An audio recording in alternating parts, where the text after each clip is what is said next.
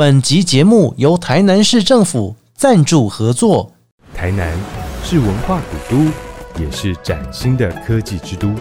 二零二四台湾灯会在台南，再次用台南的光，让世界看见台湾。二零二四台湾灯会在台南，二月三日到三月十日，邀您一起来台南赏灯。不管今天心情开心、难过还是一般般，欢迎大家一起来到阿国侠土豆、阿国假偷刀、阿国 Just Talk，我是阿国。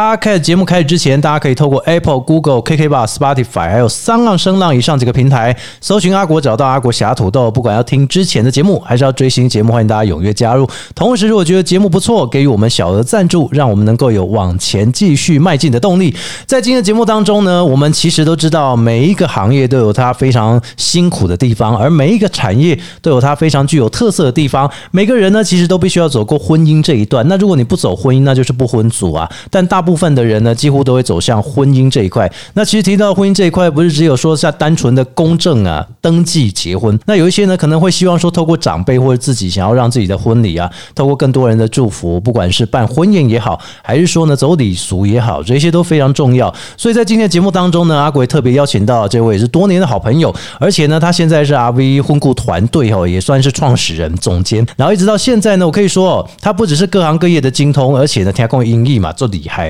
那最重要的是，他现在在积极的推展，就是有关婚礼的主持，包含了他的团队的婚礼主持内容以及礼俗的部分哦。所以现在呢，开心马会加礼俗啊，哈，不管是文定啊，还是说呢是迎娶的礼俗哈，都难不倒他。来，欢迎维定跟大家打个招呼。很久没有见到阿国，觉得是阿国十几年的朋友，我觉得你一度不断成长，没有吧我们搬我觉得很惊讶。搬新家的时候才见面，好不好？我是说十几年的朋友十几年的朋友当然十几年的朋友，当然这个感情就不能够断掉了。以前呢，我们在做活动主持产业，应该是这样讲哈，但是我们不碰的，像我也不碰之前我访问过的丧礼产业，比如说哦像是白事产业，或者是说呢，像是这种司仪主持那一种，就是说它是比较属于偏向丧事类的。但是我能碰的就是喜事类，或者是说呢活动类啊。但是我现在这几年啊，我也几乎都没什么在碰婚礼了哈哦。十几年前阿国在婚礼市场其实也是也没有到十几年应该也说曾经是一个五年前啦啊。手啦。你知道，因为大家都有听过，如果说不管是演讲还是说在听节目，其实我都有特别讲说，在五年前那时候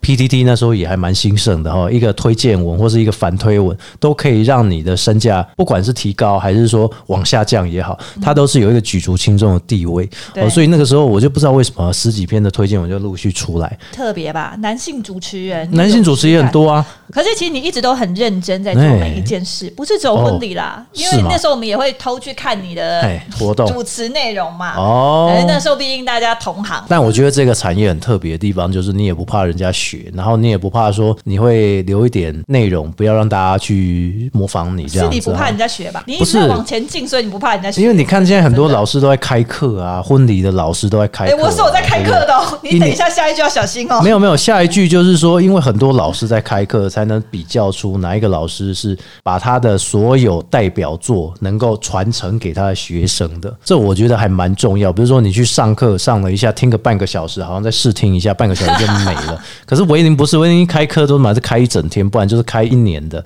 甚至还有授主持都在开了。这重点是还有售后保固。你在售后保固是什么？就是说，在开课讲完之后，哎、你看你们还提供名额让大家来实习啊。我觉得主要是因为我做婚礼产业，让我觉得我人生最对的一件事情就是我去学了婚顾，哦然后成为主持人。哎然后我本来是很宅女的人，因为这件事情认识很多不同的人，哎，所以这个就讲的很特别的一件事。你以前对婚礼主持就有兴趣吗？有兴趣啊。但是多久以前？二十年前。哇！我大学毕业其实就想当婚礼主持，你那时候科系是什么科系？我是教育系，教育系，那应该去当老师就好。所以你后来也当老师。这也是我比一般主持人更容易开课的原因因为我的毕竟有一些教育背景，我比较会做教材、做内容、做课程的完整度。所以你会把这一些，比如说以前根本不会有人去做一些整理的相关的礼俗啊、婚礼主持的资料，你会自己把它统整起来。当然，因为我本身就比较会做课程。哦那做完课程，我就会觉得，哎、如果他没有去现场看哎一些实际状况，是他其实很难入行。因哦为想当婚礼主持的人，他应该不会永远就只会很会在家里讲主持，但他进不了现场。对，那我觉得去现场看是一个方向啦。所以这就是人家讲上得了厅堂，也要下得了厨房，对啊，哦，就是这样教育科系比有做课程，我当当然是希望它是完整架构，可以让它逐步到它的位置啦。所以其实你从这个课程的教材编写，你以前就开始在收集这一些你主持的过程，或者说你参与策划过程，把它写成你的教材。那你会出书吗？未来希望好，其实各个厂商如果有很希望要那个 要做这个主题，请来帮我出。可能大家不知道的是哦，婚庆习俗业这一块在大陆是非常蓬勃发展的。尤其我以前有一两场是在大陆主持，一场在新加坡。哎、你会发现新加坡这个主持的产业其实跟台湾差不多，讲的内容有像，时不时讲有一两句英文而已。可是大部分都是华人嘛。那大陆这一块的婚礼产业是蛮大的，你看它几十亿的人口，然后如果说有人结婚的话，还不是只有一两个，可能几万对、几十万对在同一天办的这个喜宴也是有可能。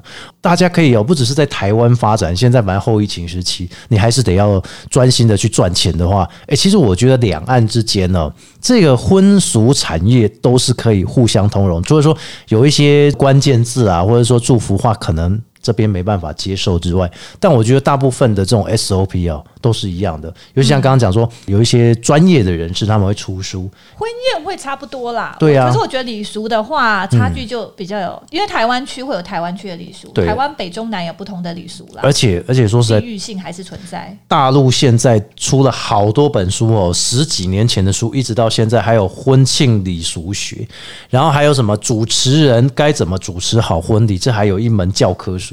诶，而且他们现在还推婚庆礼俗的这个协会认证。哦，对，这整个在这个市场上也会希望说有些认证课程啊。对呀、对呀、所以这个以后我觉得说，如果现在学员要踏入哦，除了把基本功练好，最重要的是什么？就是你尽量可以打开一下国际的市场。所以你看维林老师啊，英文 OK 嘛，对不对？太强了。不要这样说，我是个普通人的。然后第二个就是说，你现在投入了婚礼产业，但现在婚礼产业有稍微一点转变啦，就是说，可能因为婚礼产业有开课的人太多，学员太多，学员一整个结业之后哦，他们就要想着说，哎，我要当主持人，所以本来可能只有十个人，这十个又变老师，然后一开课之后，可能有几百个学员又投入，所以对于你来讲压力应该蛮大吧？我觉得婚礼这个行业真的需要兴趣才能够撑下来耶。我相信每个婚礼人都是。嗯，那我也一直觉得说，我投资自己成为婚礼人是我人生最棒的决定。哦那，你说辛苦有，因为其实婚礼跟一般活动主持不一样，其实我们是花很多心思去了解新人的需求，是是是是跟，他想要什么，还有我们怎么在他有限的场地跟执行他。嗯，那我后来会踏入礼俗市场，是因为我一开始是主持人，主持了五年八年，可是我不知道他们在来到婚宴现场，他们的稳定迎娶发生了什么状况啊。让他们进到现场好像有点心情上的状况。所以你第一场接到礼俗是因为人家稳定仪式有问题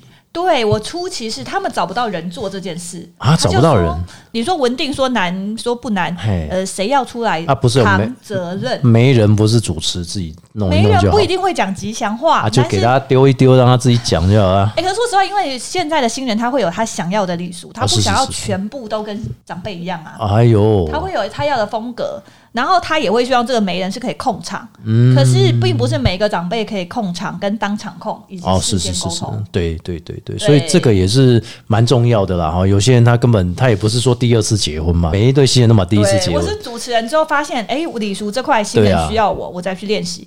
然后像我们团队现在又开始接到提亲，提亲啊，连提亲都要有人啊是。本来初期只是帮他们做稳定迎娶，然后后来他姐姐结婚、妹妹结婚的时候，他就发现他们提亲就卡住了。提亲为什么会卡住？提亲不是就单纯的去讲一讲就好哎、可是提亲说实在话，他是两边家长第一次碰面呢、啊？对啊你，跟网友第一次碰面都会紧张了，你现在两个爸妈最熟悉的陌生人呢、嗯，不会啊。未来其实还是会有机会接触。所以你现在也有所谓的提亲的这个角色的主持哦，应该说提亲也要主持哦。提亲不用主持，但是我们提亲去做的事情，就是我们现在已经是职业化在做提亲媒人了。我们团队有在做这个，哦因为这个东西很少人愿意做，是因为他很辛苦，所以是媒人，实力。所以是媒人的工作。对，没错，我们做的工作几乎跟媒人一样。哦可是理论上，结婚是爸妈女方爸妈会说啊，你找一个是叫男方找一个媒人来嘛。哦，可是他找来的人不一定能够全面的去看这个事情，这个人看事情的面向广不广？是是是因为毕竟他，们两个要来，双方要讨论一个比较想要的婚礼的嗯形式嘛。，对对对对，那你说现在到底要不要精致，要不要嗯吃饼，吃多少饼？嗯嗯嗯其实还是问题耶、对对对对对，所以这个也是关系到说你对这个提亲的礼俗有没有了解。对，提亲一般礼俗要包含什么东西？因为其实提亲礼俗网络上基本查得到啊，对对对就是要多少人去啊，哎要带什么礼不能四个，人嘛，对不对？当然啦、要六个人啊，对对对，尽量是吉利的数字，然后带苹果礼盒、蛋糕、甜甜蜜蜜嘛，然后要带寿桃的，哎，对，寿桃的这种看 罐头塔，个人可以喂，有，你不要乱讲。没有啦，但是应该这个东西就是呃，提亲这件事情比较有趣的是，有时候是女方想要表达一些东西，但是他不一定希望直接在现场开口，她哦希望你们没人先讲。反正就是讲钱嘛，聘因为就是人家金多少讲的，我我大聘小我不是没砸我给啊。哦，我不是没砸，我给他两百万我的 嘿对，但是你要先讲一些东西吧。哦。那这个媒人到底有没有这个知识能力，以及说他的背景啊，熟不熟悉婚礼？所以这个媒人的重点是要帮男女双方先认识熟络，熟络之后再一起来谈结婚的过程，要准备什么东西。差不多，但是我们做的是，我们会跟女方家长聊一下她想要什么，所以你跟男方家长聊一下。媒人大部分是代表男方过来还是女方？原则上代表男方哦代表男方啊媒人原则上一定要男方一定要男方哦。对啊，可是现在新人他有时候他随便找一个亲戚来当媒人，他不一定能代表他们两个人的想法这。样讲，我们结婚其实还蛮随便的，你知道吗，我们提亲蛮随便的。哎、其实我觉得每个人不一样哎、我后来发现，因为不是每个人都需要提亲的媒人，对，有一些交往了大概十几二十年，从学生时期到现在，有些人其实不需要提亲的，可是有些人很需要哎、你说、呃网友见面的那种啊。个嘿，不是网友见，就是你第一次嫁女儿的时候，你也不知道可以讨论什么啊，然后你也会哎，不对，你你这样问，我们是有主持经验的，所以我们大概会知道怎么谈。但是如果说对方不知道的，我们还是得找一个人去帮忙。对，省事啊这叫省事都不知道怎么弄，他们总希望你们本来就有一个人来主持大局，但是这个人不能是小孩啊，这人是要传统礼俗，小孩子很难出来。要媒。人跟长辈做沟通对啦。哦。其实我们会是当天的仪式婚礼顾问啊，仪式婚礼顾问这个产业本来就存在。啊，如果谈得好之后，订餐厅也要找你吗？订餐厅，我们可以给他们一些建议跟啊，想法啦。你们会你会去吃吗？结束之后有，些新人觉得、呃我们整个服务很不错，他当然就邀请我们一起去吃哦饭。可是其实提亲是不能吃饭的啦。提亲为什么不能吃饭？有些家人比较传统，我们还是尽量去传，因为其实提亲是要讲钱讲礼数的。哦，我妈妈会说我们是在北找我讲，但是其实嫁女儿跟娶媳妇心情完全不同。嗯，对，嫁女儿等于是少了一个人嘛，真的是家里少了一个啊，娶媳妇心情真的很好、啊，多了一个？嘛，可以虐待啊，不是不是，可可以多了一个可以这个照顾的，多一个人可以热闹。对对对对对对，啊，就是整个心情上其实真的其实有差哦。心情好很多啦。嗯，那女方有一些舍不得，她当然也一部分也是希望说，在透过这个提亲的过程中，用钱的方式来去保障女儿，哦，像金饰啊嘿这些东西。有时候女方不一定真的要把这些钱拿走，可是她就考验男方的诚意嘛。嗯，但是这边会有一些沟通的差距。对，准备六十六万六千六百六十，对啊，因为有的时候刁难有的爸妈会说什么？我们之前去服务的案子有，他说婚礼前要存一百万到女生的户头，哦然后不可以是双方共有的户头。哦是哦，可是女方爸妈都是大学教授哦，啊然后缺不重缺钱哦？重点其实就是要让他女儿有一个基本的费用啊，可以到时候当嫁妆送过去。我们这样子，我们只看表面就一百万，我们觉得不合理。可实在就是，那当时那个男的在大陆工作，哦，他会希望他女儿如果决定要放弃台湾，他就要跟着去大陆跟着去大陆的时候，他女儿有一个本。来对回娘家的时候有个对他其实后来就会想想，对啊，因为我们其实要去看他们到底是真正的状况嘛。他其实想要考验这个男生，能让他女儿以后不会吃苦。可能很多年轻人会觉得说，哦，提亲这件事情是长辈的事，为什么扯到了钱就理不清，就哪边都会觉得哪一边是有问题的对啊，然后。新娘子就会觉得啊，我又现在哪有人在收大小聘？就会这么想，但是他可能也没有站在他父母的关系去想，他可能会觉得是以站在自己的男朋友以后的老公、未婚夫去想爸。妈其实他们已经走过人生二十几年、三十年，他们对对对对太多案例跟故事。不是，只是说实在，如果真的要那么多钱，你也听得出来啦。以工作职业或者说以家庭状况来讲，其实对方也会知道说，到底是真的需要这笔钱，还是只是为了让他女儿有个后无后顾之忧。对。哦可是这种就是当事人去讲的时候，就有很多比较尴尬的角度。嗯男生直接去讲说一百万我这样只能用借的，那感受就不好。那你由一个比较中间公正、有经验的人，嗯，尤其是真的经历过很多场婚礼的人，对对对对对对，第三方了，公证人嘛哈。对，有一点是第三方去这边讲，那边就是这边爸爸妈嗯妈讲说，哎、妈妈，他其实这几年工作的一些状况啊，那我们有没有什么其他的替代方案？嗯，要买车也要有个公证比。如说他的保障，也许他可以是两个人一起买一间房子，嗯然后头期款男生付嘛。嗯，那这样男方的感受也不会觉得压力这么大、啊，对对对因为一一百万存到你户头，那个心情上就有差，就有差。对心情，但是有时候只是沟通的方式跟，因为中间人总是可以把两边话，就是一些有时候人会意气用事讲话嘛，嗯可是意气用事都不是真意嘛。嗯，那我们直接对着讲的时候，其实比较没有，比较就失去他们那个真正他的心情啦。当提亲的媒人，大概目前场次有多少？提亲媒人哦，我觉嗯得现在慢慢有、这个市场有开始，大家觉得想要找专业的人来做。那那你现在自己做过，或者说你的团队学员这样，总共做过多少场？我们这样子有超过百场吗？我们这样子大概才七十几场而已，那也蛮多的啊我们还没有到百场。可是因为我们投入是最近才开始，没有，我们其实，在礼俗这一块，我们大概八年前就开始在做。我是说是提亲的，我说单纯提亲的话，提亲的话，我们大概六年前就在做了。哇，那其实蛮早的、只是因为可能三年遇到疫情了，你也不能在疫情的时候去提亲嘛，也很少了我们。其实我们疫情的时候反而是好做的、哎好做的，戴口罩提亲是吧不？是因为疫情的时候他们可能没有婚宴的，用口罩这样他们没有婚宴，没有结婚了。就没有婚宴所以爸妈又会对讨论他们至少要有一个仪式感的部分，因为提亲我们也讨论我们到底仪式要做什么嘛。是，对啊，所以就会变成说，这阵子开始哈，除了婚礼主持之外，其实呢，仪式的主持持续中，反而现在仪式主持的量能会比婚礼主持还大都有啦，都有。嗯。因为我们当然是希望说把客人可以服务的更完整，哦。要帮他解决他的问题吗？嘿，因为我以前当婚礼主持人，就会觉得哇，事先好像都讨论的很好，嗯。有发生过事先都很开心，但是我不知道为什么新人来到现场的时候就是很乱，乱七八糟，大一定迟到，乱啊已经讲好十一点半彩排了，他十二点才到，没有啦，可能是路上塞车啦，等于就是对啦他仪式能。没有一个总负责人在控时间对，啊、或者是说他的闯关太多了啦，哈。对，，所以我们进去做礼数，我们当然帮他总控时间，嗯。因为毕竟你要跳出来掌控全局跟负责任，并不是每个长辈都愿意的。哦，对对对对对，因为大家都希跳出来给意见很容易啊，可是你要负责把大家控制好，他们就会推脱了。就不容易啊哎。就像以前你也不会突然跳出来想当班带啊，嗯然后想要办班友啊。是是是，班友不会办，但班带可以当。对，没错，这两件事，因为办班友其实就要收集很多人意见，让大家都很满意，然后还是会折中，然后一定会有，有时候会有一些人不是那么喜欢还。要再多收班费，大家就不爽。对啊，他其实有蛮多责任的、嗯，所以这也告诉大家了哈，不是每个行业都是那么简单。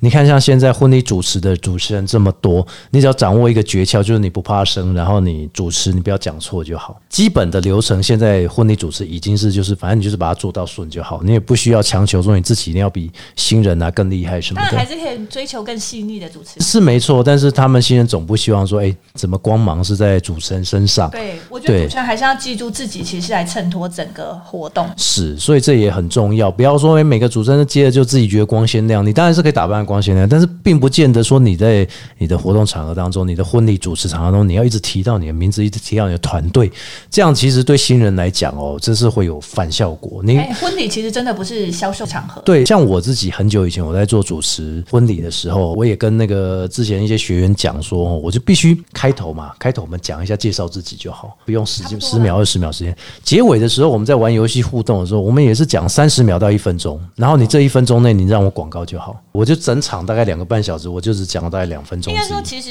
验证这个主持人好不好，哎。其实整个感受啦。对对对对感受好，对对，其实你真的都不用介绍什么、哎，就是我们以前很多案例是现场就有人来拿名片，是啊是啊是啊，你他主持到好回家之后他再跟新人拿名片。所以现在很好玩，现在很好玩的一点是，如果你现在新人开始要做婚礼主持的话，或者说你现在你现在持续的在做婚礼主持，还有一一个办法，你就直接把那个投影片打在 QR code 上面，大家就可以拿起手机去扫，对不对？扫了之后你就发现，哎、其实不错啊，就可以进去，你直接跟他联络就好了。现在已经是 IG 市场了。对，IG 还不见得有人听得懂，因为长辈啊，哎，这你这说也是哦，长辈会用手机会用手机扫描，他不太会用 IG。我跟你讲，不过我觉得婚礼它比较偏家人的活动，我自己是不会在婚礼上面做任何广告。哦，我自己习惯了，因为其实客户很喜欢你，他用任何方式都找得到你。团队应该也十多年了，对不对？对啊，就开课嘛，婚故是不是？哦，十多年可能有喽。对啊都已经有很多主持人都你看，从上课到现在，他已经生完小孩，然后我说生完小孩了啊。很多都生完小孩了，从没有结婚到生完小孩。但有一些很特别，有一些是因为他被你主持到了，然后他觉得，诶，我自己有兴趣投入主持，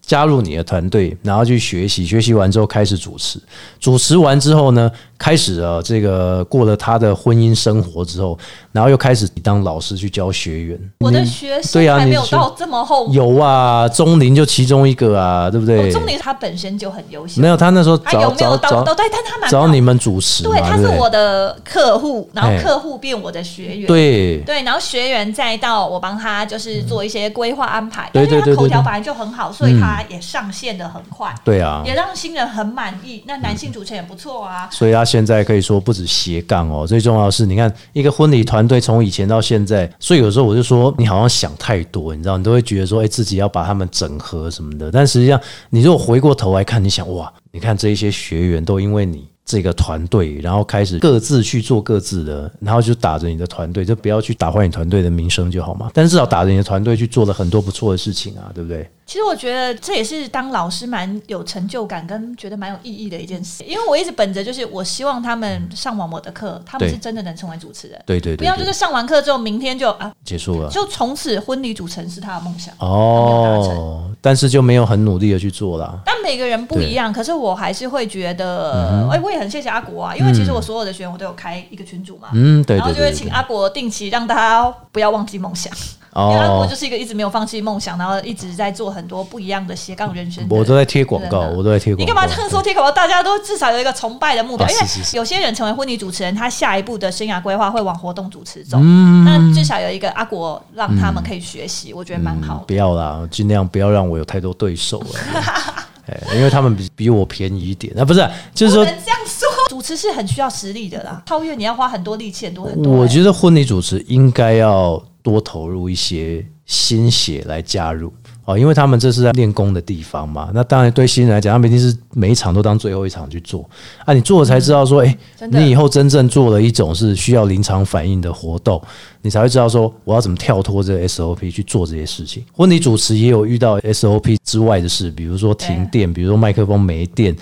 比如说这个大官来，如果他想要往活动主持走，婚礼是一个区块，可是因为婚礼比较深入嘛，对对对对对他跟新人之间是需要花很多力气让他沟通啊，对那开群组啊，半夜还要被骚扰，有没有？那是你那个。半没有，半夜还要被问一些问题。应该说，就是你的确是要全天候下去服务啦。是啊，是啊。但是啊当然，我其实觉得蛮有道理，就是这也是我们多年人走来。如果你把婚礼主持或者活动主持看成就是一个时薪来看，嗯，其实你之前做的功课、准备的资料，嗯你搞不好一开始初期你时薪不到一百块，你敞开练习，然后讲写讲稿、对背讲稿，那其实也不用背了初期，不到一百。可是我们看的是未来嘛，嗯，对啊，因为最主要是说婚礼主持产业这一块，大家现在已经都很熟络，大家都知道怎么做的，对不对？